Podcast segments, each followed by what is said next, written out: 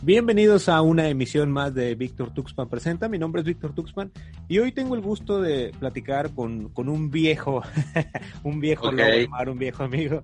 ¿Cómo, okay, ¿cómo okay. estás?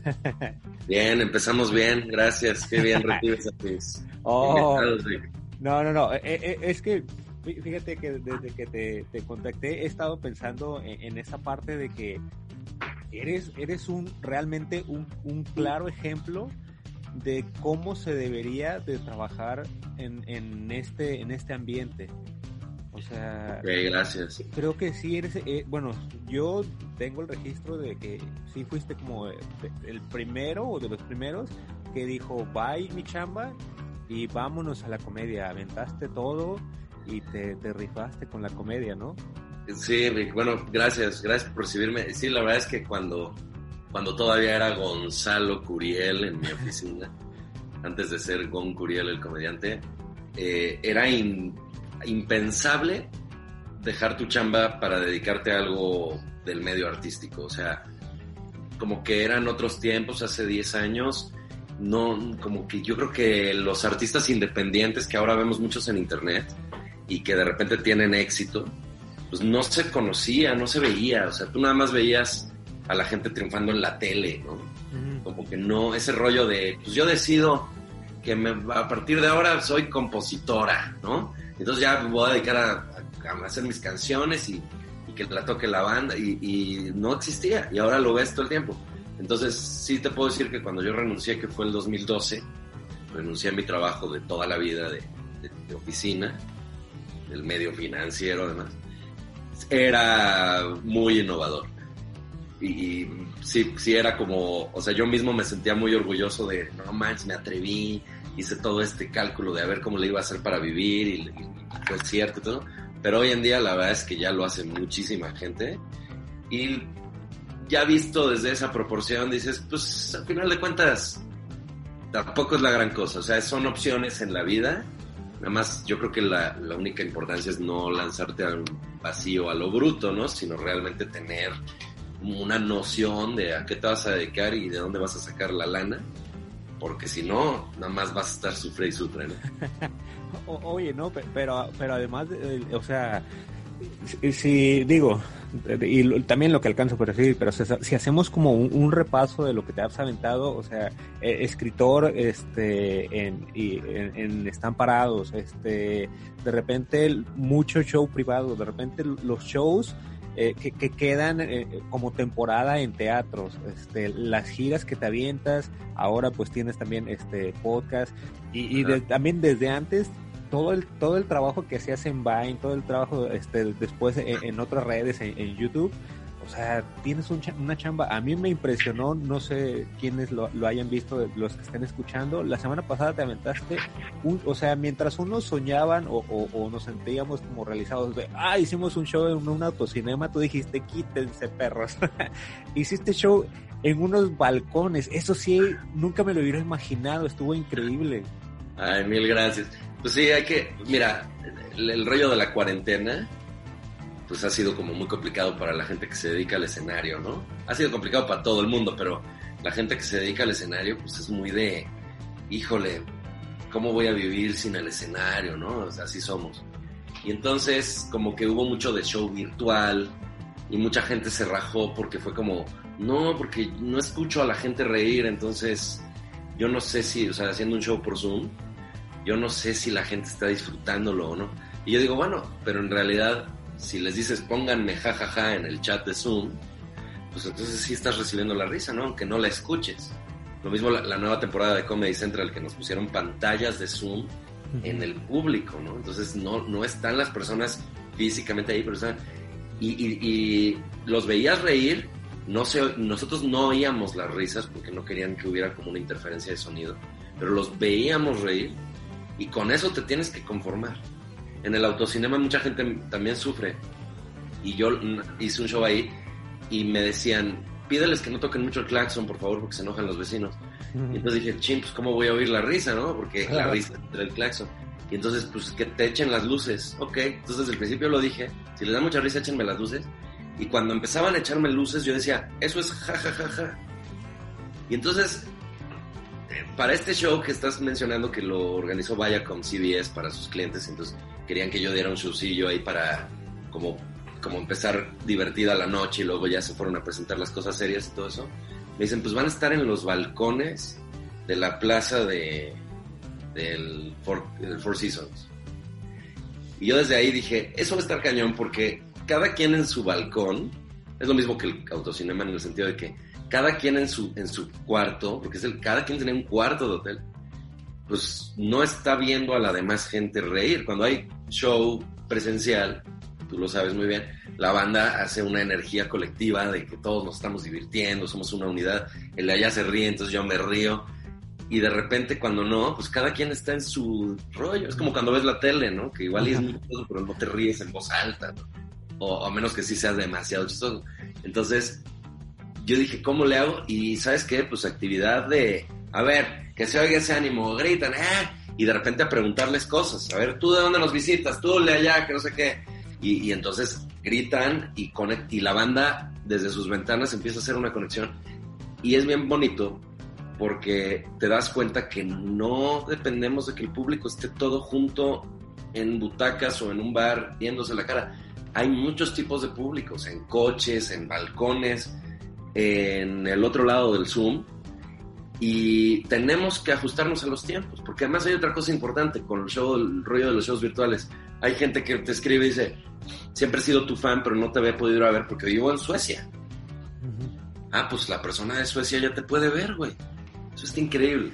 Entonces, te diría, mi querido Tux, que mis años de Godín en el medio financiero, viendo cómo se caía toda la chamba por un cambio en el mercado, y cómo ya llegó una competencia que hace las cosas mejor que tú, y cómo los bancos dicen, ya no vamos a operar con tal tecnología, entonces tienes que actualizarte de un día para otro, porque si no te quedas sin Al final no pasaba nada, te adaptas, no pasa nada. Tal, tal vez un tiempo no te va bien, tal vez no agarras bien la onda luego, luego, pero al final de cuentas pues, te chingas, te adaptas, cambias, te modernizas y sigues en el juego.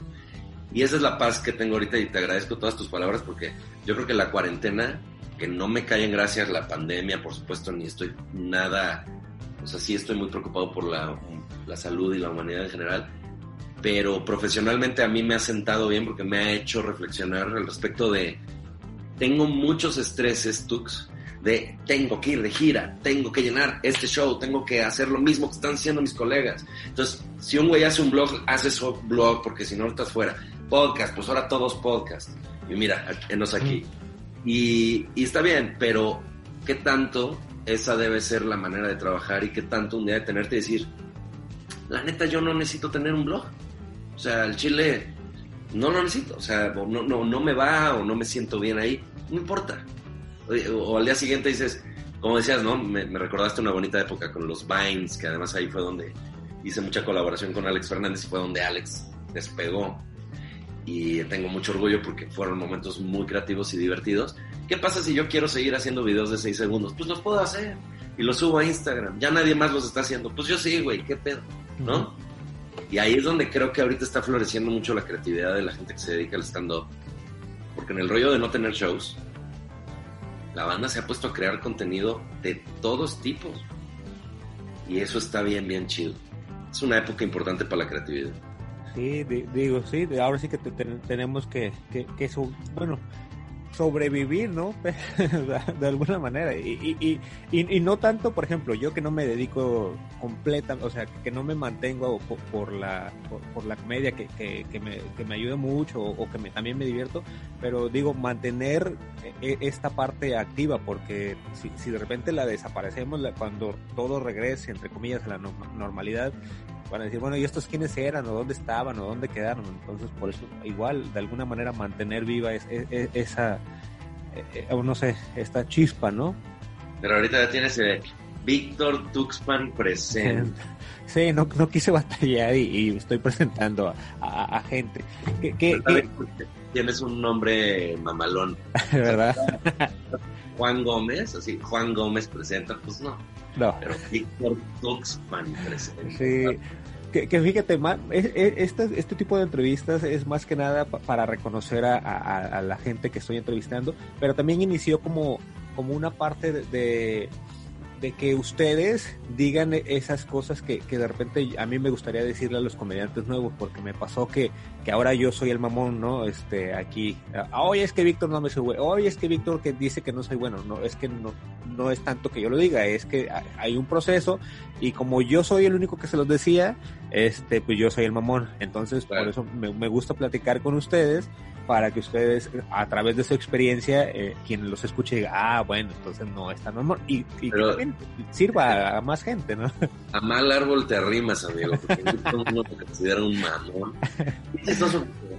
En realidad no soy tan mamón. Sí soy mamón, pero no tengo como intención mamona. Son más como mis modos, pero por dentro soy un pan. Y, y, como que hubo ahí una controversia de que me burlé de los de leyendas legendarias y se enojaron y que Daniel Sosa al inicio de su carrera no sintió que yo lo apoyara, sino al contrario. Entonces luego lo hicieron público los dos en el programa de, de Alex Quiroz y no sé qué.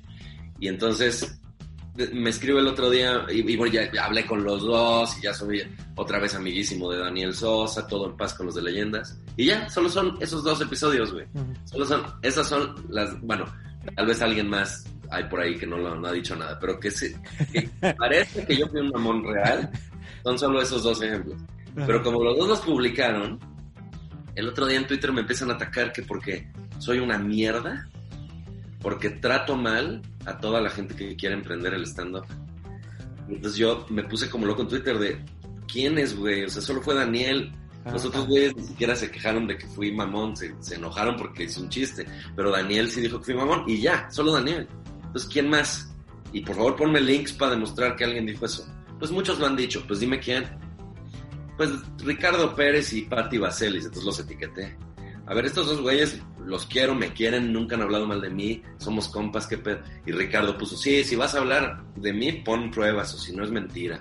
El pinche Alex Quiroz dice, ah, no les hagas caso, tienen una vida miserable, la chingada, y cerró su cuenta el güey. el, el, pinche troll, eso estuvo chido. De hecho, es la batalla más exitosa que he tenido en Twitter.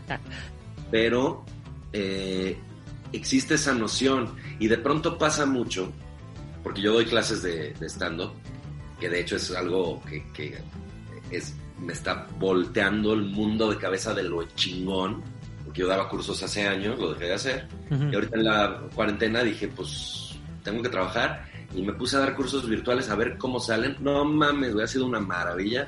Ya voy por los 250 alumnos egresados. Ay, ya empezamos a hacer shows y sí están dando risa, Tux. Pero bueno, yo en las clases soy un mamón y un culero por ahí algunos me hacen el chiste que soy como el maestro de Whiplash, que levantaba la silla.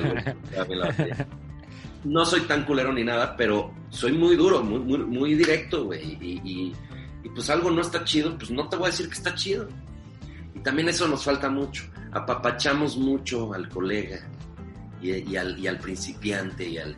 No, todo bien. O sea, una cosa es decirle, ánimo, échale, súbete con huevos al escenario y si no se ríen no importa, cabrón. Esto se trata de, de chambear y luego vemos qué hacemos. Una cosa es darle ese tipo de ánimos y otra es decirle, no, sí estuvo bien, cuando no estuvo bien. Uh -huh.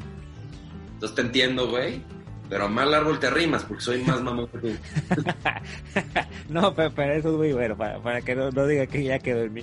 Oye, vámonos ahora sí que a, a, a los inicios. Este, eh, fuiste de los primeros que empezó la comedia en, en, en México, el stand-up en México. ¿Cómo, ¿Cómo, fue es, esa parte? O sea, ¿en qué momento tú dijiste, digo, eras Twitstar, también hay, hay, o eres Twitstar, hay, hay que, que, poner esa onda. ¿o no? No, yo creo que ya no existen los Twitstars. Ya no pues, existen los Twitstars. Si sí existen, yo ya no soy uno. Pero sí fui de los twitteros más. Como, como cuando empezó Twitter, era muy difícil que siendo una persona no famosa tuvieras muchos seguidores. Y entonces Héctor Suárez Gómez, el pelón Gómez, que hacía su show de stand-up, empezó a meterle muy duro a Twitter. Me acuerdo que él tenía 40 mil followers, era indecible esa cantidad, o sea, wow. Y en lugar de hacer lo que hace cualquier artista famoso, que es, pues aquí comiéndome unas quesadillas, o ya llegamos al teatro, nos vemos al ratito, este güey hacía chistes. Entonces empezó él a impulsar a los tuiteros no conocidos que nos dedicábamos a hacer chistes originales. Y había un clubcito, Y pues era Chumel Torres, Mayre Wink, serían los que a, a la fecha siguen siendo famosos. Y yo, y entre otros. Y Cayo de Hacha también. Y entonces Gomis lo que hacía era buscar a esos y decía, sigan a este güey, está muy cagado. Y entonces le llamaban gomisear. El, el famoso gomiseo.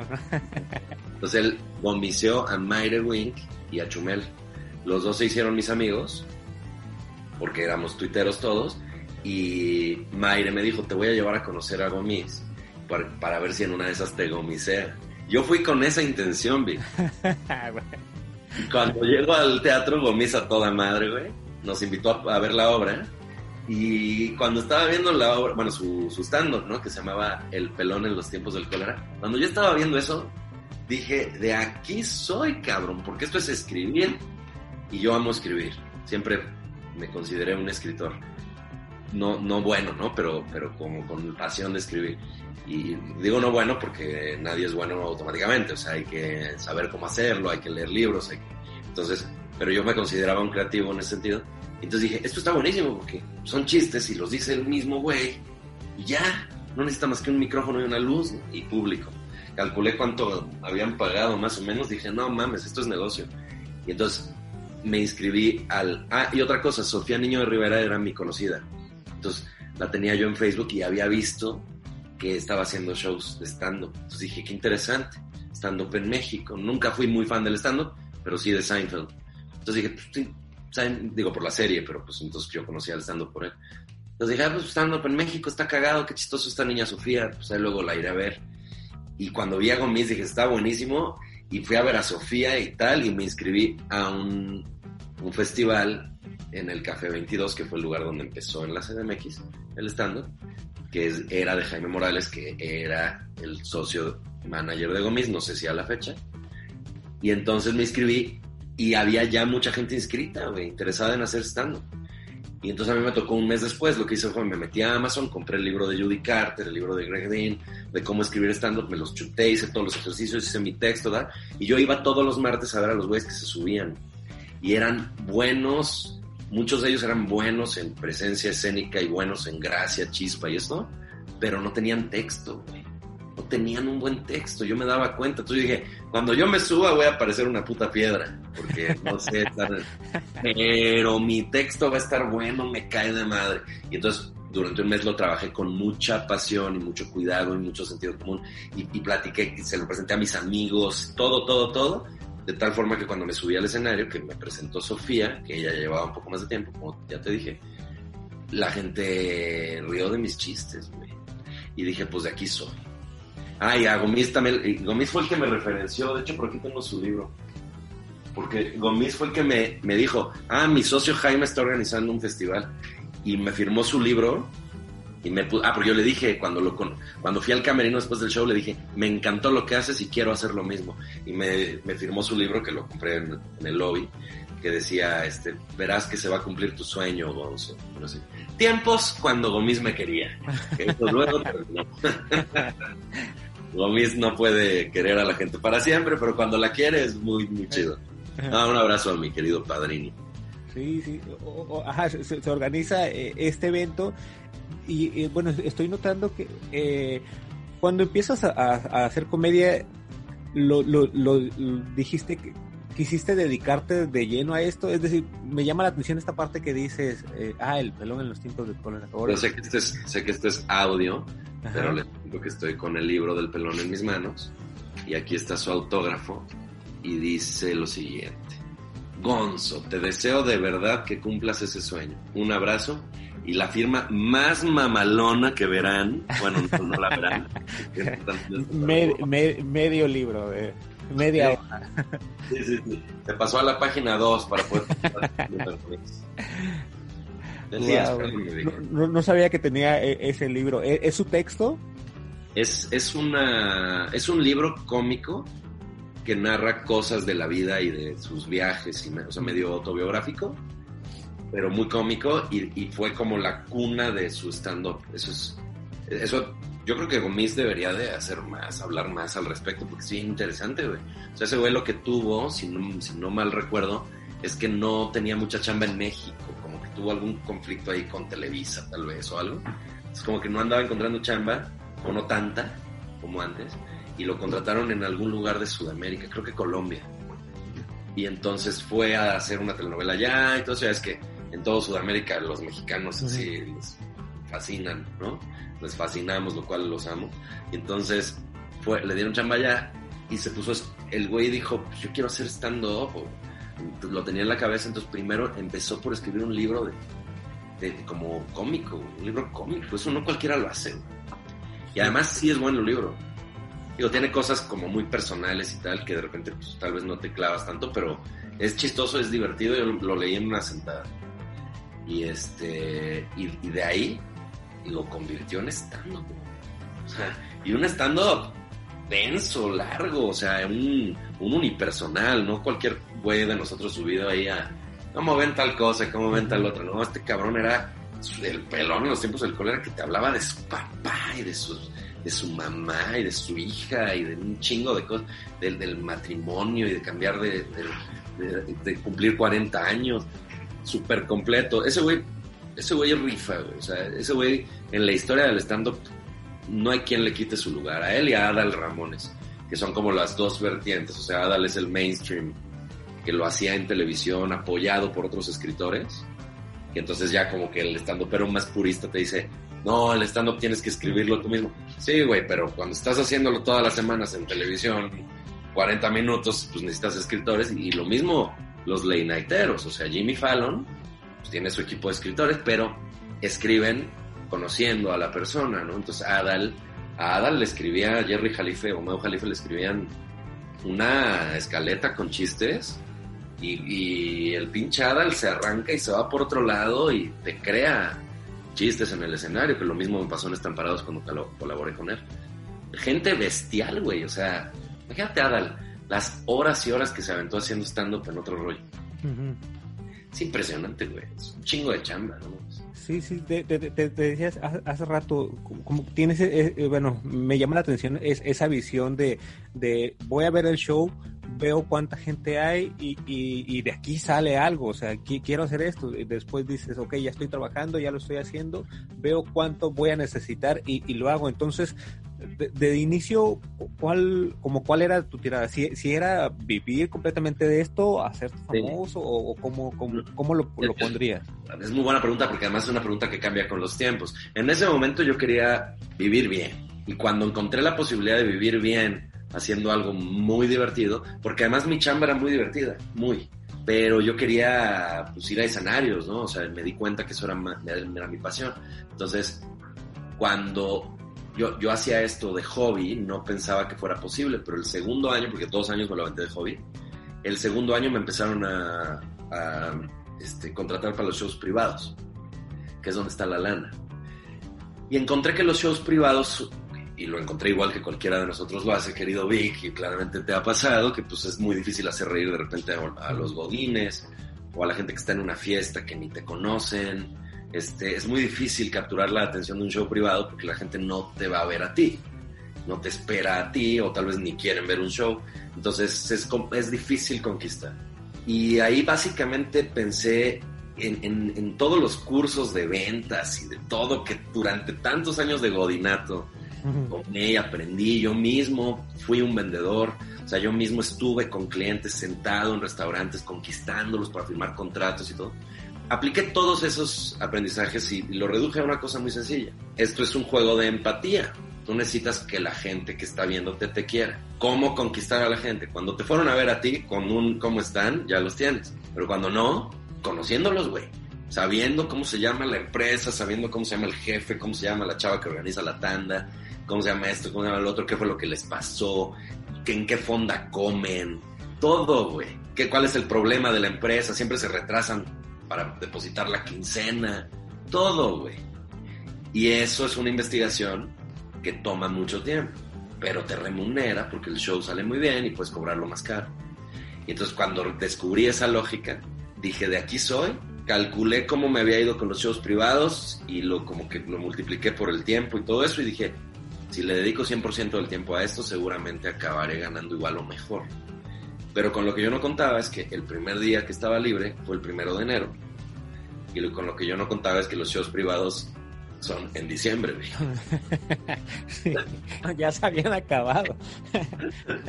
Entonces dije, no mames, y entonces puse en Twitter, San Pendejo renunció.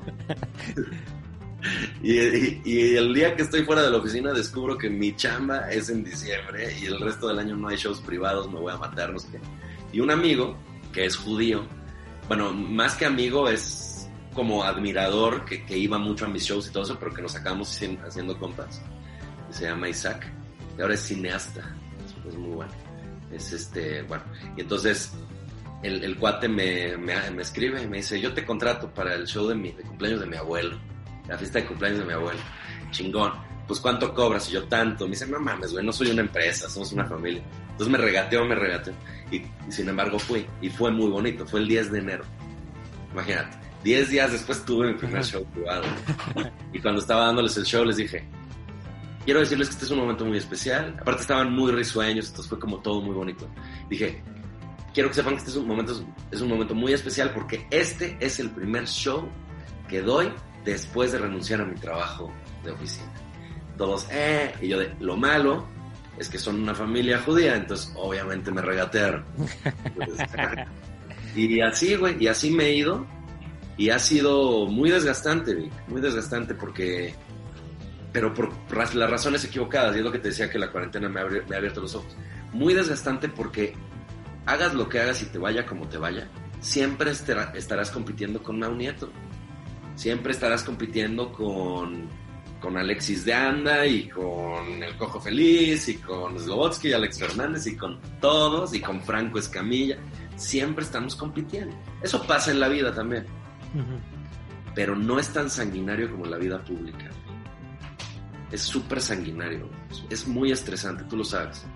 Digo, no sé si lo vives al nivel que yo lo vivo, pero lo que decíamos, ¿no? Yo fui Twitstar y ya no, o sea, eso ya no es, ya no soy de los que ponen un tweet y tienen 30 mil likes, pues esos ya son otros güeyes que se dedican a, hacer chistes de política, otro tipo de persona. Pero en Instagram, Daniel Sosa sube una foto con su perro y tiene 70 mil likes, güey. Eso es muy estresante. Y dices, al final lo cuentas, ese güey es mi competencia. ¿Qué tanto vende boletos gracias a eso? No lo sé porque ya no me, me meto al teatro a ver cuánta gente metió, ¿no? Pero estás viendo los likes, güey. Y estás viendo que ya los invitaron a hacer no sé qué cosa y que ya los contrataron por una campaña y no sé qué. Y entonces tú estás haciendo las cosas bien, pero no importa porque esos güeyes parece que les va mejor. Y ahorita estoy aprendiendo que eso es un gravísimo error. Hay que cuidar la chamba. Sí hay que chambear, sí hay que subir cosas a redes, sí hay que convivir con la banda y todo. Pero si yo tengo mis cursos bien y mis shows privados bien y vivo bien, ¿por qué no disfrutarlo, güey? Esto es nuevo para mí lo que te estoy diciendo. O sea, todas las veces que nos hemos visto tú y yo han sido momentos de alta felicidad, ¿ok? Pero siempre está la nube negra en el cielo de no he vendido boletos para el de la semana que entra y quién sabe quién ya le fue mejor que a mí y tal. Bueno, yo tuve conflicto con Alex Fernández, por ejemplo, esto creo que nunca se lo he contado a nadie y tengas una primicia. Yo tuve mucho conflicto con Alex porque él y yo estábamos, él era mi alumno, güey, y estábamos haciendo Vines juntos y yo le estaba ayudando a él a tener followers. Y de repente el güey vuela y ahora es amigo de Richie O'Farrill, que yo también, pero él es amigo nivel, lo invitan a hacer deportología a San él vuela, vuela, vuela, ya es amigo de Mau Nieto, de Daniel Sosa, que como te digo, todos son compas míos también, pero él se, hace muy apegado, hace su blog, los graba todos. Alex Fernández es un güey que chambea sin parar. Y, tuve conflicto, güey, celos. O sea, como un güey al que yo apoyé ahora es más famoso que yo, ¿no? Te dan celos, güey. Y hasta que lo hablé con él y le dije, brother, te quiero confesar que tengo este sentir y no está chido, pero pues también compréndeme si alguna vez he sido mamón, todo eso. Y, el güey, no mames, y somos súper chiles, ¿no? Desde siempre, pero como que después de ese momentito ahí que yo sentí celos, todo eso lo puse sobre la mesa. Y Alex fue como muy cool, como de, ah, no mames, güey, perdón, pues no sé, este, sigamos haciendo cosas, güey, no, no, tengo, ok, sí, ya, chingón. Y de, repente lo mismo con Slobodsky, de repente es lo mismo con todo el mundo. ¿Y a qué iba yo con esto? Yo ya estaba viviendo, ah, ya sé, pues lo que decíamos de cuando estaba yo, cuando, he estado yo contigo, ¿no? este rollo de todo lo demás. Y entonces cuando de repente veo que Alex, por ejemplo, estaba medio deprimido en la cuarentena y le dio COVID y entonces todavía peor, entonces que estuve muy cercano a él, todo, ahorita estoy como muy cercano a él, pienso, güey, también la pasan mal, güey, o sea, ¿sabes? Como que siempre estás viendo las cosas desde la perspectiva de, de la comparación y eso es un error. Tú disfrutas lo que haces, sí o no. Y, yo pienso, güey, el show que di contigo, que estaba el pinche Richard de Sonora y me burlé de él, de que bajaba de una bicicleta en la montaña y la madre, que estuvo cagadísimo. Ese, y le mando un abrazo, que lo quiero bien a Richard. Esa, ese show lo recuerdo con un chingo de cariño, o sea, fue como muy bonito show, o sea, yo la pasé bien en el escenario, me sentí muy bien recibido por ti, por toda la banda de Tijuana, los abridores muy buenos, este, los bullié y, todo bien con ellos, o sea, como que mucho buen rollo. Y, ya, es ese momentito aislado, ¿no? Y bueno, y luego unas chelas y unos tacos, lo que haya sido. Pero es como, no, güey, así tiene que ser todo el tiempo. Todo el tiempo la tienes que pasar lo mejor que puedas. Y esa filosofía yo creo que nos va a llevar lejos, Vic, porque la paz interna hace que tu creatividad fluya. Sí, sí, sí, dejas de preocuparte por los demás y, y, como se dice, te, te, ocupas de lo que tú estás haciendo, ¿no? O sea, fíjate que me recordaste mucho a este libro de El sutil arte de que te importe un carajo. Ah. Parte de, la premisa, digo, lo acabo de leer, por eso lo tengo muy reciente, y, es como el ejemplo perfecto que, que estás poniendo, porque dice esa parte, yo soy yo no soy responsable, bueno, ajá, o sea, si, si alguien me hace sentir mal, ok, es, es su pedo, eh, me puedo sentir mal, pero yo soy responsable de qué hago con ese sentir. Digo, no, o sea, no es culpa, eh, que yo me sienta mal no es culpa de ese alguien. bueno, tal vez sí es su culpa, pero yo digo, ok, eh, influye que tal vez a alguien le esté yendo mejor y no sé tanto, pero pues yo no me puedo quedar ahí, o sea, es mi responsabilidad, o sea, no, no puedo quedarme culpándolo, ah, es que por culpa de ese güey, no, o sea, disfruta, bueno, o, o, asume lo que te está ocurriendo y después, bueno, ya sigue adelante, ¿no? Sí, es una salida bien fácil también. Decir, este, no me va, no me va bien porque los demás están siendo unos culeros, porque los demás, quién sabe qué. Pues no, no. Y también eso se está demostrando mucho en el stand que yo mucho le digo a mis alumnos, esto no es todavía una industria. Estamos todavía armando algo, estamos todavía improvisando mucho. Y se ve muy claro que de repente, por ejemplo, el tío Robert, yo siempre he pensado que es una maravilla de comediante lo admiro muchísimo desde siempre. Y al cojo, desde luego eso no tengo ni que decirlo, pero lo digo más por el tío Robert porque no era como tan protagónico, ¿no? El tío Robert estaba como flotando ahí en su rollo y todo eso, con mucha, muy robusto el cuate, pero bueno, literal. Pero con mucha fibra, vaya, bueno, este, total, bueno, no, de hecho le haría falta más fibra en el sentido literal. Eh, yo decía, este cuate algún día va a triunfar muy cañón porque es muy, muy bueno. Y como, como te digo, como muy robusto, como, como, muy, como muy firme, ¿sabes? como, como con un rollo bien hecho. Y entonces, eventualmente encontró un camino, que fue la hora feliz. Y ese camino lo lleva a una popularidad muy grande con los comediantes que tenían su club de amigos, que de repente decías, no, pues esto es como muy hermético. No, güey, porque estos güeyes también están cabrones. Y entonces todos con todos. Y, y hay que respetar a toda la banda y todo eso. Y ahí es cuando dices, ah, ok, el único camino no era llevarte con estos cabrones. El único camino no es tampoco ir a la hora feliz de invitado, ni ir a la cotorriza necesariamente. Tal vez puedes crear Víctor Tuxpan presenta y convertirte en el número uno, pero hay que hacerlo bien y hay que chambearle y hay que tener convicción de que eso que estás haciendo está chido. Por ejemplo, a mí me pasa con el desprecio de la historia. Hemos tenido tantos cambios, mi podcast de Historia Universal, para quien no lo conozca, El Desprecio de la Historia. Al principio estaba muy enfocado en la comedia, luego se me ocurrió meter al Dr. Stern, que es el historiador, que es más serio, y se fue más hacia la cultura. Y eso nos está provocando un desbalance en el público, que algunos dicen, yo extraño la comedia. Aunque sí tenemos mucha comedia, pero me gustaba cuando era 100% comedia, ¿no? Y otros te dicen, no mames, el Dr. Stern es lo mejor del mundo, dejen de interrumpirlo para decir chistes. Mm. Y eso, la verdad, no me tiene contento. Ahorita salió Cocón y digo, pues vamos a ver ahí qué cambio hacemos y todo eso. Pero la neta es que no estoy tan contento con el formato del desprecio ahorita y creo que le tengo que dar una pasada. Porque la neta es que si sigo haciéndolo y no encuentro el tono que me tenga a mí feliz todas las semanas, por mucho que tenga éxito, no vale la pena seguirlo haciendo. Eso me pasó en el Noticreas, por ejemplo. Llegó un punto que decía yo, ya no tiene caso, ya no es la misma magia que antes. Ya las noticias, yo contaba los chistes en el escenario pasándome las noticias y yo decía, ya llego muy tarde al chiste porque ya hay muchos memes durante la semana que ya cubrieron esos mismos chistes. Ya cuando se publique el video ya nadie le va a interesar, que al principio el No Te Creas sí era de mucho interés porque no había tantos memes de noticias.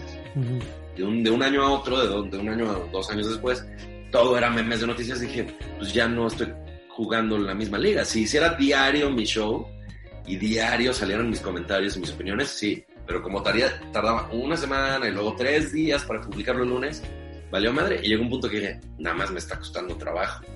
Ya ni siquiera me remunera económicamente. Ya la gente está perdiendo interés. Me fui y la banda, no, ¿por qué nos dejas? El no te creas era lo máximo. Pues con todo el dolor de mi corazón. Ni modo, tienes que hacer cosas que disfrutes.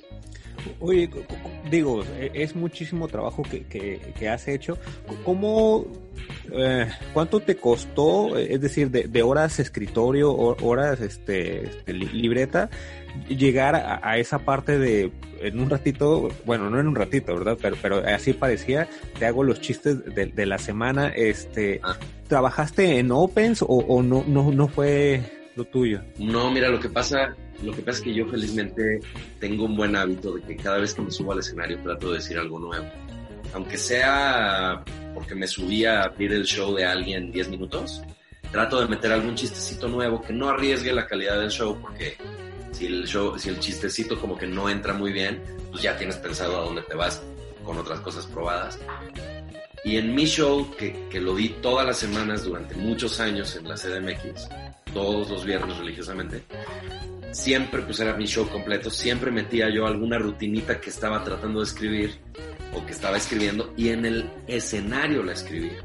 Entonces, yo ya traía el chiste pensado más o menos, pero en el escenario lo ejecutaba y se me ocurría otra cosa y lo metía y otra cosa y lo metía. Y eso lo hago a la fecha. Obviamente ahorita no hay muchos shows, no hay casi nada presencial, muy poquito, pero cuando lo hay, lo hago. En el virtual también, o sea, si se puede, lo hago. Y ese hábito en realidad es el que cuando llegó el reto de escribir chistes de noticias, un poco más así. O sea, yo, yo pensaba el chiste más como, como de para dónde voy, de qué me quiero burlar. Y entonces, ah, ok, pues este cuate lo voy a comparar con, con, un personaje de cómics y este cuate tal cosa. Ah, y esto lo voy a comparar con esto y por aquí lo remato con Sage. Y entonces apuntaba mis bullets y llegaba al No Te Creas a elaborar el show.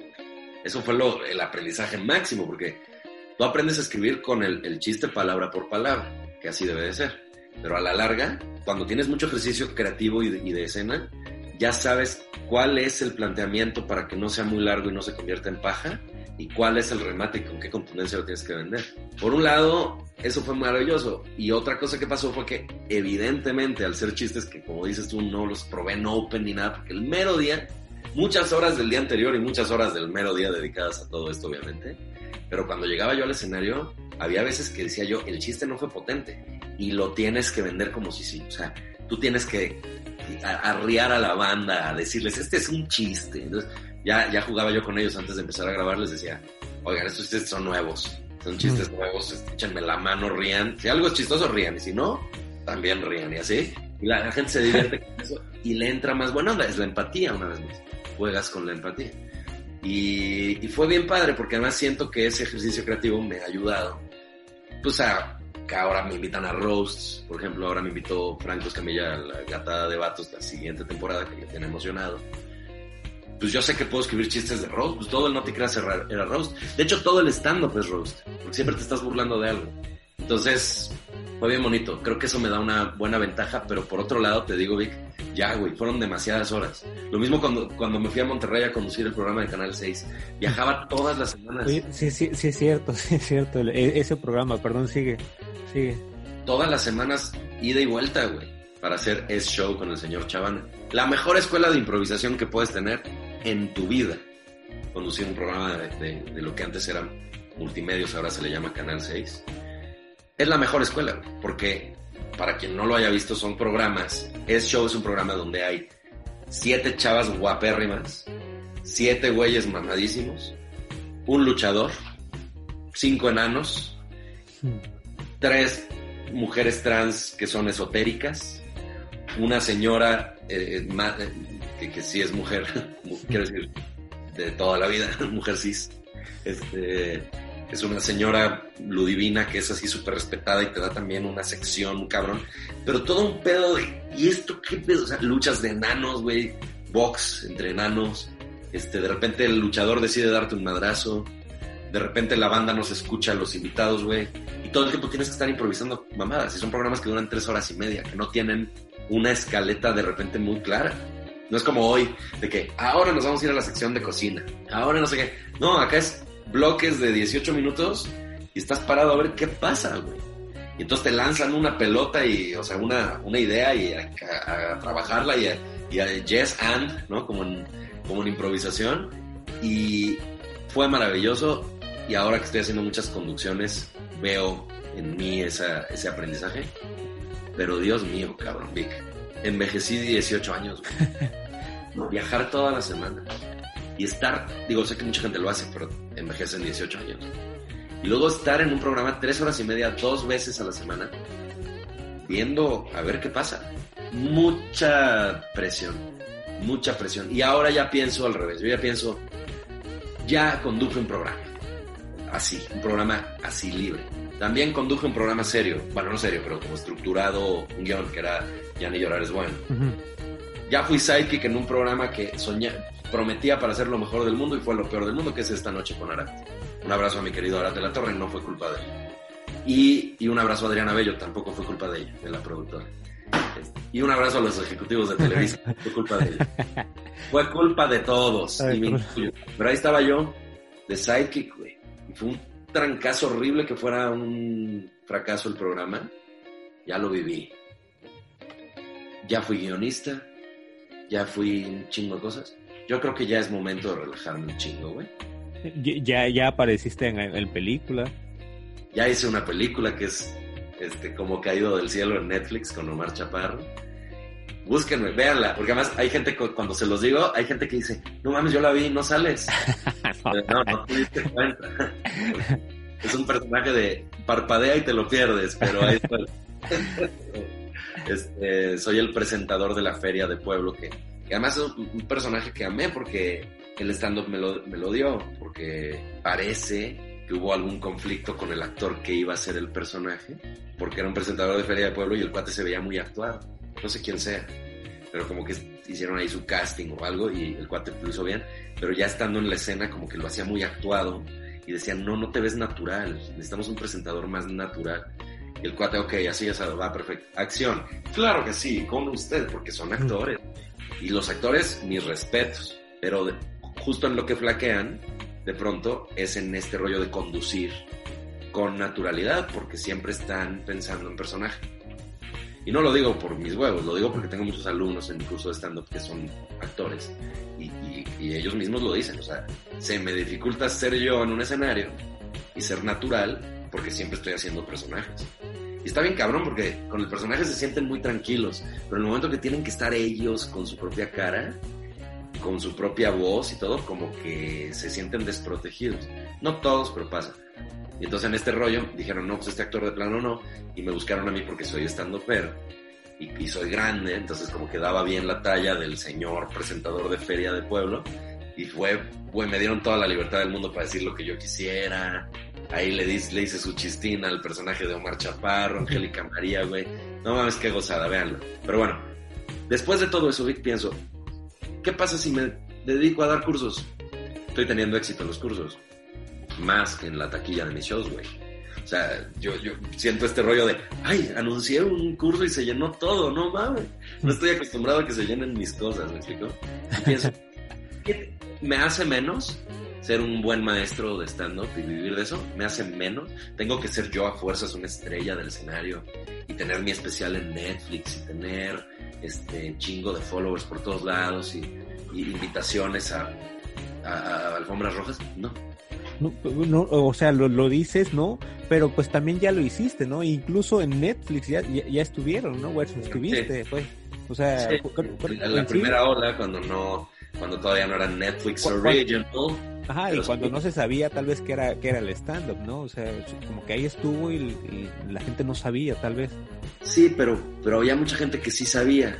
Poquita en comparación con hoy en día, pero esos güeyes sí sabían. Uno de ellos eres tú, por ejemplo, y, y mucha más gente que no se dedica al stand-up. Pero, ¿cuánta más gente hay ahora que la inmensa mayoría de, la, de los fans del stand-up no se acuerdan de mi especial? Pero ¿qué pasa, Vic? Que esa proporción va a crecer igual. O sea, si ahorita son, voy a decir una mamada porque no tengo idea, pero si cuando a mí me seguían eran 40 mil personas, lo, lo, todos los followers de Gomis, ¿no? 40 mil personas viendo o conociendo el stand. Ahora vamos a decir que son 400 mil, aunque me atrevo a decir que son más, porque a Franco Escamilla lo, lo siguen creo que más de un millón. Pero vamos a decir que son 400 mil personas así que están en un nicho muy cabrón dentro de 10 años o menos, porque también es como muy acelerado, es exponencial. Dentro de unos 3 años se hace cuenta que sean 400, 4 millones. Esos 4 millones van a seguir todos conociendo la cotorriza o tal vez el día de mañana sale el programa de los chistositos de no sé qué, que son otros dos güeyes o nada más un güey o lo que tú quieras, y todo el mundo se empieza a enfocar ahí y tal vez dentro de 5 años ya la cotorriza sea de nicho, porque solo lo ven, lo, lo siguen consumiendo los 400 mil que lo consumen, o, o 600 mil, no sé, estoy diciendo números a lo, a lo pendejo. Y eso es cabrón porque en realidad te das cuenta que todo es efímero. La realidad de las cosas es que hace 10 años Gomis era la referencia. Y ahora, pues poca gente habla de Gomis. También él ya no ha hecho como esta presencia en el escenario y todo eso. Y se ha ido por otro lado y es actor y en fin, aclaro que no estoy diciendo nada malo pero ya no es una referencia principal. Franco Escamilla es ahora la referencia principal. Sofía Niño antes lo era, una época lo fue. Ahora está muy apagada. Su presencia en redes y todo es muy leve. Entonces la gente, mucha gente ya no la ubica. Alex Fernández, güey, hizo el podcast número uno de, de, comedia en México y creo que en general en México durante un montón de tiempo, ¿no? Un año o más. Y luego lo dejó de hacer un tiempo. En ese tiempo entró muy duro la cotorriza y me estaba contando, me estaban contando ellos que mucho público que sigue ahora a la cotorriza conoció los podcasts por la cotorriza. Y entonces ahora que Alex Fernández regresa, muchos de ellos no ubican quién es, güey. Eso es cabrón, güey. No tiene bronca Alex porque sigue teniendo un nicho muy potente y porque es muy reata, en fin. O sea, no, no hablo de que sea un tema de que se quedó atrás ni nada. Al contrario, su podcast tiene una pos un posicionamiento que es además muy prestigioso y yo creo que le va a ir siempre cabrón. Pero el rollo de que ahora hay gente que entró por la cotorriza y no conocen a los que estaban antes, te habla de que este pedo está fluyendo todo el tiempo, todo el tiempo, y eventualmente ya no se acuerdan tanto de ti los que están más vigentes o los que el público que hace que la gente sea más vigente. Simple ejemplo, hoy en día los jóvenes no saben quién es Marlon Brando, güey. Okay. Por ahí algún mamador de 15 años va a decir, claro, sí, el padrino. Oh, órale, chido, dime otra película de. Otra. Uh -huh. Pues el padrino 2, pues no, te la pelas, él no salió en la. Entonces, ya no importa. Marilyn Monroe, todos lo ubican. ¿Qué hizo? se puso el vestido así uh -huh. y ya, güey. O sea, la fama vale madre, güey. Hay que vivir bien. Si el camino es la fama, bien. Pero si crees que la, o sea, si la meta es la fama, yo creo que no está, no hay manera de que algún día estés satisfecho. Sí, es verdad. Sí, sí, sí.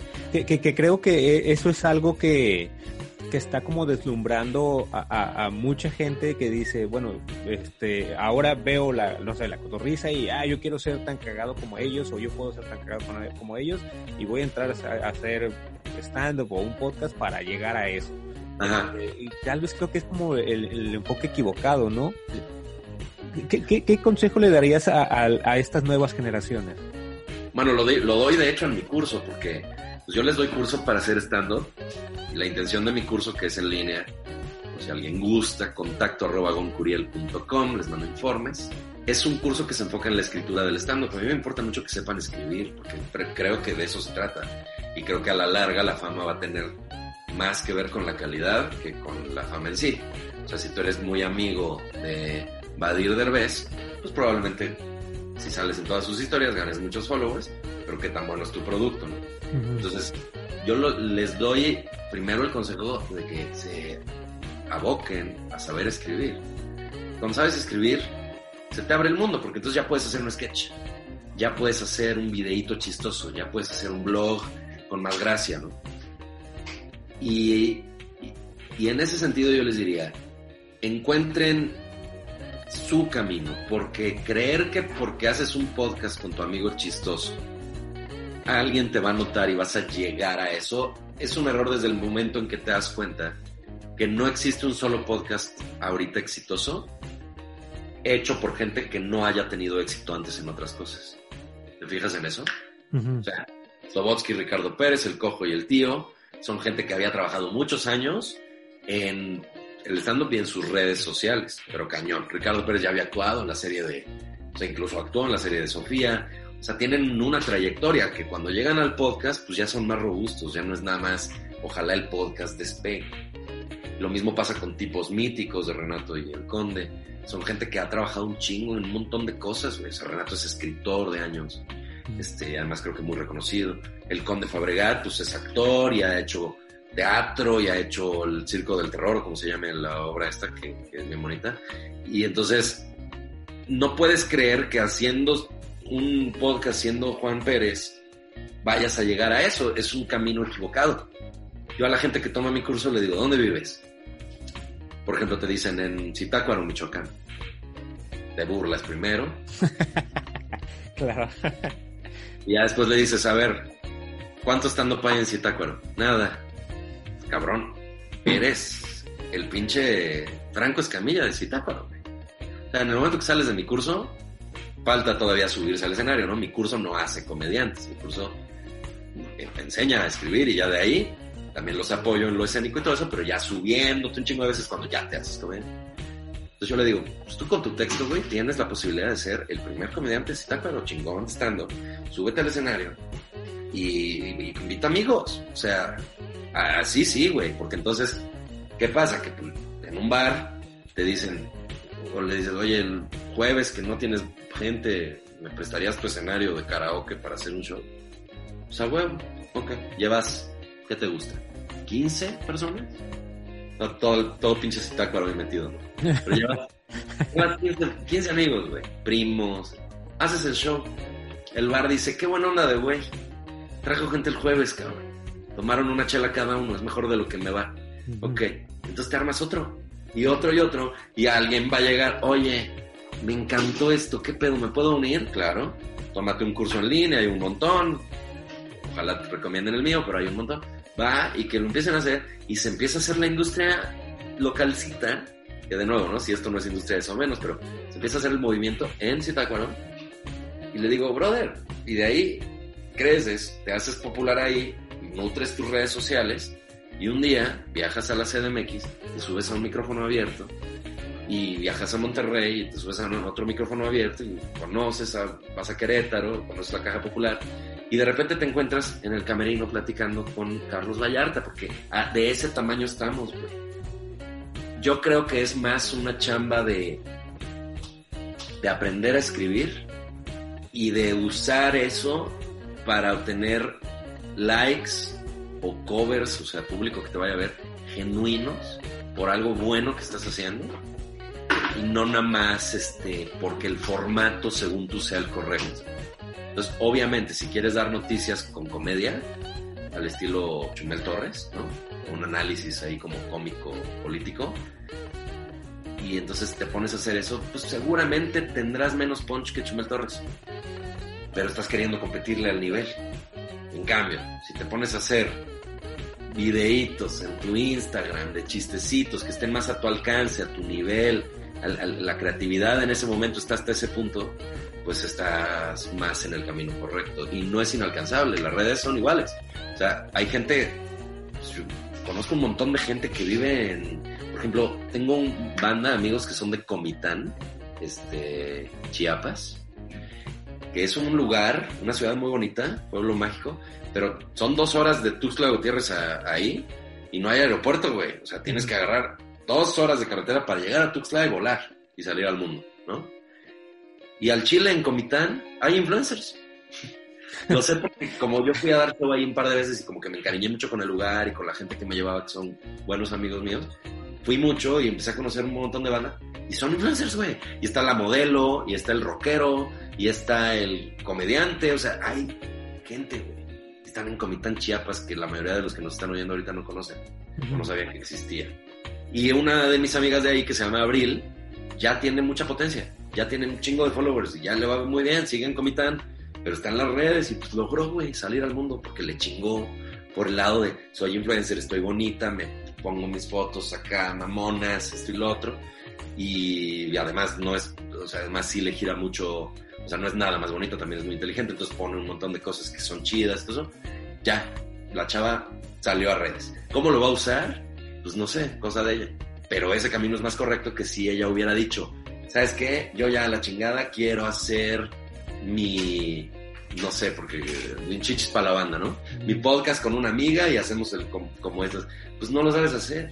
Vete poco a poco. Y el stand-up sí perdona, a diferencia del podcast. Porque el podcast es, neta, le voy a dedicar en mi casa una hora a escuchar esto. En cambio, el stand-up es, vengan a verme, cuates. Y, ahí se echan una chela. Es un plan, güey. El show es regular o malo, pues ya estás ahí, cabrón. Ya te ríes. En cambio, en internet, pues le apagas. Sí, le, le cambiaste, di una dedicación y te fuiste y, se, quedó. Que, fíjate, te, te, te, iba a preguntar, pero creo que a final de cuentas la... O sea, esta base es escribir, es hacerlo bien, porque te, te, te preguntaría, ¿cómo, uh, ¿cómo consigues las chambas? O sea, así es como consigues las chambas, teniendo una buena base, ¿no? Sí, bueno, eh, depende de muchas cosas, pero por ejemplo, casos como Sandro Ruiz, Sandro Ruiz es un cuate que lo que hizo fue estar y ser bueno. Sandro es muy bueno. Entonces, la calidad de, de, de lo que haces, pues depende de ti. El cuate, Sandro se preparó, no sé si tomó algún curso, no sé si, le, si leyó libros o qué hizo, pero siempre fue bueno. En Querétaro se empezó a ser popular porque iba mucho a los opens, iba mucho a los shows, le abría a quien se dejaba. Cabrón, el güey picó piedra. Y entonces de repente pues, todo el mundo se empezó a enterar que Sandrito estaba cagadísimo, que además es una gran persona. Todos lo adoptamos, lo amamos, y ahora vive acá. Y pues el cabrón te habla para invitarte a Talachandro y estás pendejo si le dices que no, cabrón. Es un güey que picó piedra. Estar, trabajar, darle duro. Por otro lado, y entonces, ¿qué pasa? Sandro ahora pues tiene chamba, o sea, el güey lo invitan a shows, este, pues ya es un cuate que está en el mapa, le va bien en redes, consecuencia de lo mismo, le fue bien en redes, pero está también el otro lado, o sea, también está, por ejemplo, Alex Acosta, que es un alumno mío, que el güey hace sus videos con personajes en su Instagram, aunque le den tres likes, cabrón. Es una maravilla de güey, lo adoro. El güey hace sus videos cagadísimos. Pone a taxistas a actuar, güey, en la calle. De, Oye, güey, traigo un sketch que yo voy a ser un conductor de Uber y me peleo contigo y que salga tu taxi atrás y te doy 50 baros. Y, y, el pinche taxista es de, pues vale, güey, me rifo. Y sale ahí peleándose con un cabrón. Lo ven tres personas. O sea, bueno, no tres, pero me gusta 50. Y entonces, hace rato lo compartí en, en, mi, en mi Instagram pues, para ayudarlo, ¿no? Que también le caiga a banda. Pero porque yo estoy orgulloso de decirle a la banda que me sigue, vean esto, qué cagado está. Y no tiene que ver con que sea mi alumno, güey. O sea, es un güey que está haciendo cosas cagadas. Yo digo, vean esto, güey, ¿no? Está chido. Y esa iniciativa mía tiene que ver con la calidad de él. Solo fue porque me pareció muy bueno lo que hizo. Y en ese sentido, este cuate seguramente va a conseguir chamba gracias a su enfoque en sus redes. Entonces, en conclusión, Vic, yo creo que sale de todos lados, excepto de la desesperación. Los chavillos que hacen podcast, a menos que sea de veras gente que, por muy jóvenes que estén o por muy poco conectados con la comedia, realmente creen que un podcast los va a enriquecer, por decirte, si son este, fans de los aviones y hacen un podcast de aviones. O sea, yo tengo dos primos, Bernardo y Franco, que todo son expertos en aviones, güey. Uno de ellos ya ahora vende aviones, o sea, de los expertos que son. Pero nunca se dedicaron a eso como profesión ni nada, pero desde niños eran expertos en aviones. Si esos cabrones hubieran hecho un podcast en su adolescencia, sería el podcast top de aviones y siempre hay fans de las cosas y eso estaría chido. Ellos lo hubieran hecho bien. Pero unos güeyes que dicen, quiero ser como Slobotsky y Ricardo Pérez, pues no van a ser como ellos. No van a ser como ellos. Y entonces, ¿cuál es tu camino? Ahora, suena muy abstracto. O sea, yo estoy acá mamando, ¿no? Porque claro, yo ya tengo chamba pero la realidad es que la paz te da la respuesta. Porque, ¿qué te da la gana hacer? ¿O a dónde quieres llegar? Pues quiero ser un estandopero como Franco Escamilla. Ok, Entonces, aprende a hacer stand ¿Cómo aprender? Pues con cursos, con libros, con esto. Ok, ¿Hay open mic? Sí. ¿Hay escena en tu ciudad? Sí. ¿No hay? Bueno, invéntate algo, etcétera. O me encantan las redes sociales, soy bueno en Instagram para los chistes, pues ponte, o en Twitter, pues ponte a hacer tweets chistosos, menciona gente famosa para ver si te dan retweet, etcétera, y encuentra tu camino. Pero la solución en realidad está en saber escribir y para aprender a escribir comedia no hay como mi curso en línea de stand-up comedy. Eso. Oye, eh, si pudiera regresar en el tiempo y, darle un consejo a ese Gon Curiel que, iniciaba, ¿qué, ¿qué, qué, le dirías? Ah, pues es justo esto. Es justo lo que les estoy diciendo. O sea, lo digo porque yo no lo hice. Porque yo siempre fui un atascado que quería... Sí hice las cosas bien en el sentido de que sí aprendí a hacer stand-up antes de quererme dedicar a eso. Sí respeté mucho el proceso de ir a lugares, este, abrir shows cuando se dejaban.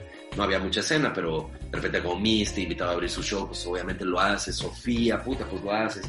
Este, no quererme comer una manzana más grande de la que podía masticar. O sea, cuando empecé a hacer mi show completo, entre comillas, pues era todavía como, como muy amigable con el público de, pues a ver cómo me va, y con tus abridores que eran tus mismos amigos.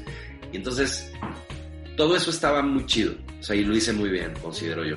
Pero lo que no hice bien, y, y a la fecha estoy aprendiendo a hacerlo, es dejar de ver a los demás y verme a mí. Porque llegó un punto en que dije, estoy desaparecido. O sea, madres, ya nadie me quiere, nadie me recuerda. Ya vale madre si me pongo traje corbata voy de playera a los shows. Ya no soy el comediante elegante que alguna época era como, wow, con Curiel. No mames, ya envejecieron mis fans. Ya no ven estando, este, ¿no? Como muy angustiante, güey. Y, y de repente dije, bueno, a ver, los que quedan. A ver, ¿cómo lo hago? Pues yo también podcast, pues yo también esto, pues yo también lo otro el atasque de mi de a huevo hacer podcast hizo que mi primer podcast, que era Pris Papas con Priscila Paz, que la amo y el podcast acabó siendo muy bonito, no lo oía suficiente gente porque lo hicimos muy a la ventona al inicio. Entonces yo diría justo eso, relájate, cabrón. De hambre no te has de morir. Mientras tengas la, tengas la capacidad de contar chistes, puedes ir a un restaurante y decir, le puedo contar chistes a, tu, a tus comensales media hora y me das una sopa. No te morir. claro, claro. O, te ligas a una millonaria porque eres muy chistoso también. O sea, hay, si tienes esa habilidad, pues de hambre no te has de morir. Pues, ¿por qué tanto estrés? ¿Por qué tanto atasque? ¿Por qué tanta preocupación por cómo le está yendo a los demás? Que además hay otra cosa. Tú y yo y el que me digas, llega ahorita a saludar a Franco Escamilla y le dice, ¿qué pasó, colega? Y el, el cuate te dice, ¿cómo estás, colega? Gusto en verte. Pues todo el mundo está accesible y todo el mundo está buena onda. Entonces, existe todavía este, esta noción, existe ya esta noción de el otro está en los cielos y yo estoy acá y otros están más abajo. Y la realidad es que todavía el espectro es muy chico, hay muy poca competencia en realidad. Y esa poca competencia todos nos conocemos y todos nos queremos y queremos que esto crezca. Entonces, más verlo por el lado buena onda, tranqui, ese sería el consejo que me daría a mí mismo y que les doy a los chavos que lo quieran emprender porque todavía es este es el momento en México. O sea, tú en Estados Unidos empiezas a hacer stand-up ahorita y ni soñar con que algún día vas a conocer a Kevin Hart. Es más, ni soñar con que te va a ir bien, güey, porque ahí sí es una industria que está cabrón entrar. Muy difícil. Y tú ves la biografía de los estandoperos que están pegando ahorita.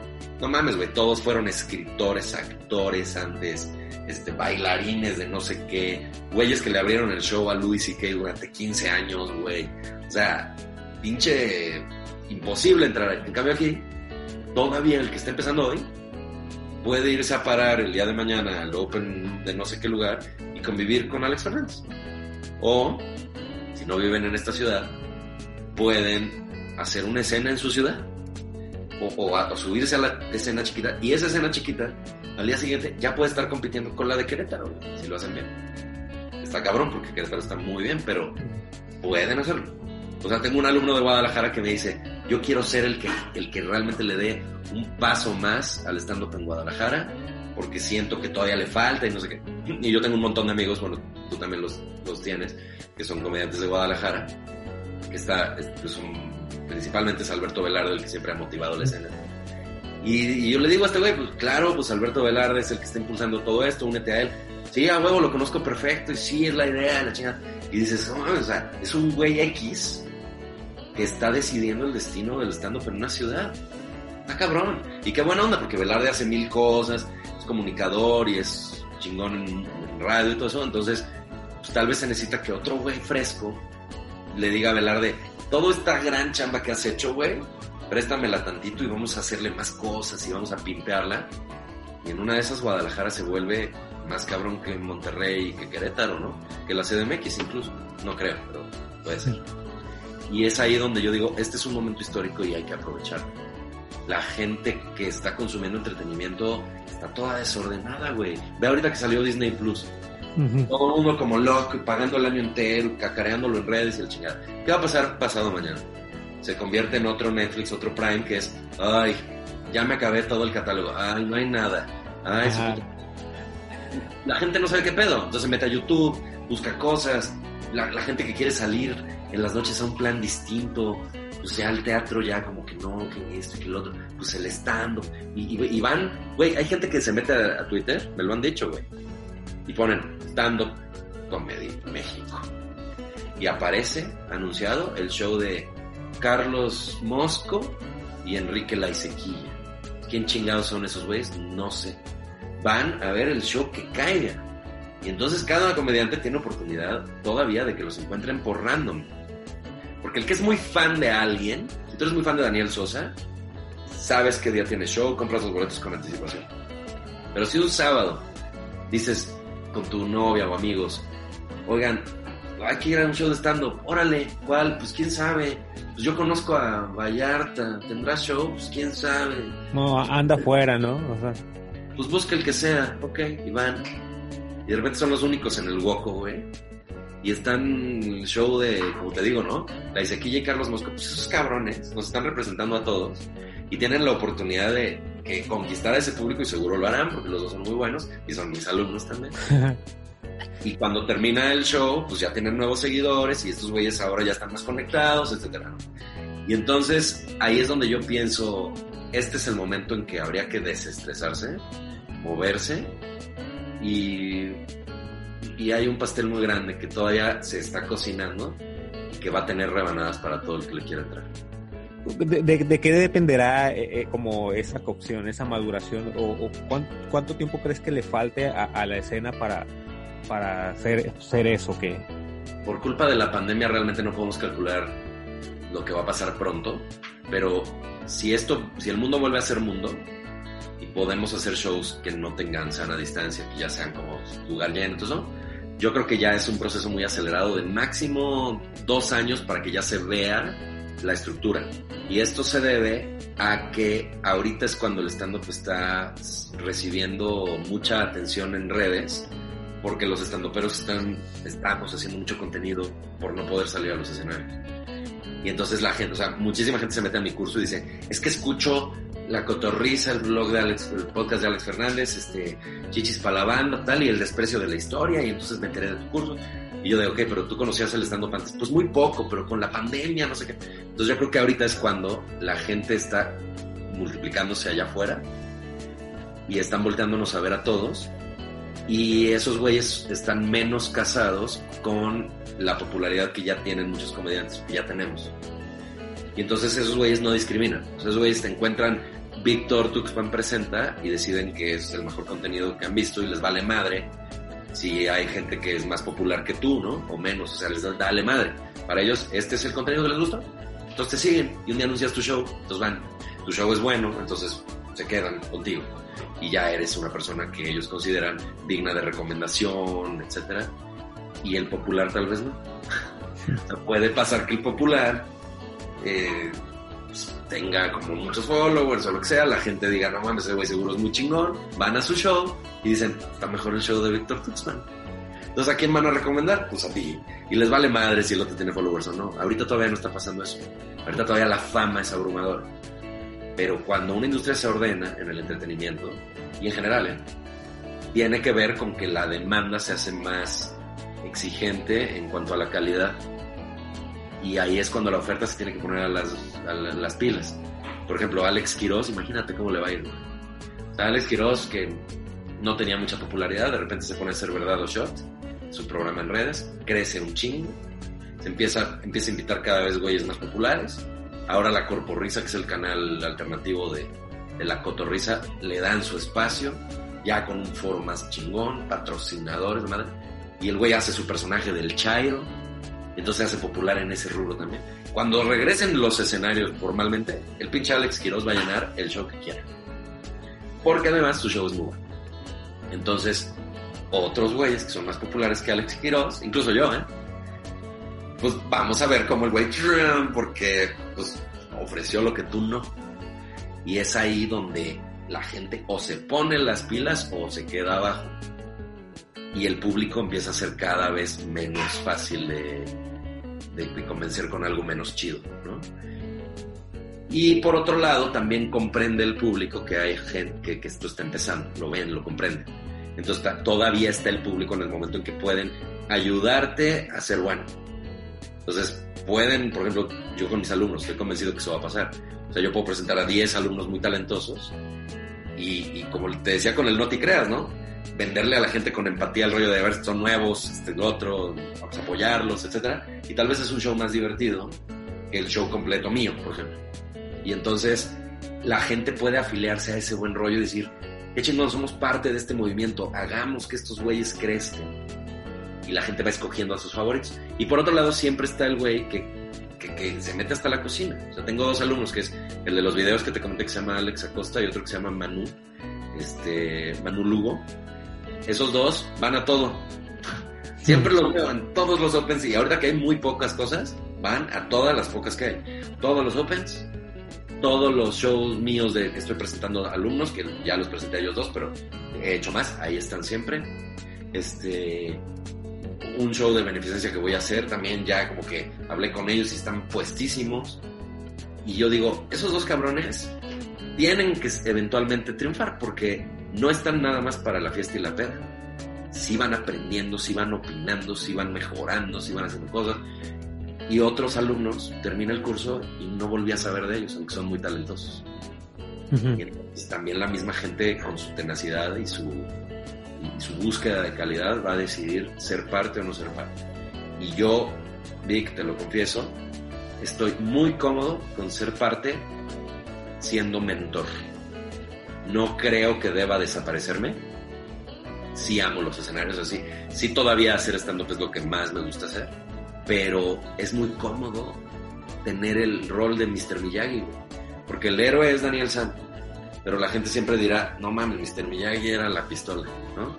Tal vez no lo viste pelear tanto, lo que sea, pero era el chingón Y me digo, si esto algún día eh, es narrado en libros de historia, pues me gustaría que platicaran, con, que platicaran de mí como, como tú me recibes aquí, que es, fuiste de los primeros que se atrevieron a esto, que renunciaron a su chamba, que no sé qué, has, tenido tal experiencia, tuviste tal cosa, primeros en Netflix, tal, y eventualmente dio a una escuela de las que surgió una camada de comediantes entre los que se encuentran este y este y este y este. La banda yo creo que va a decir, pues qué chingón ese güey que no sé quién diablo sea, porque fue hace 20 años esto que están contando. Y, a ver, tampoco sé quién es Richie, tampoco sé quién es Sosa, tampoco sé quién es, ¿no? Sofía.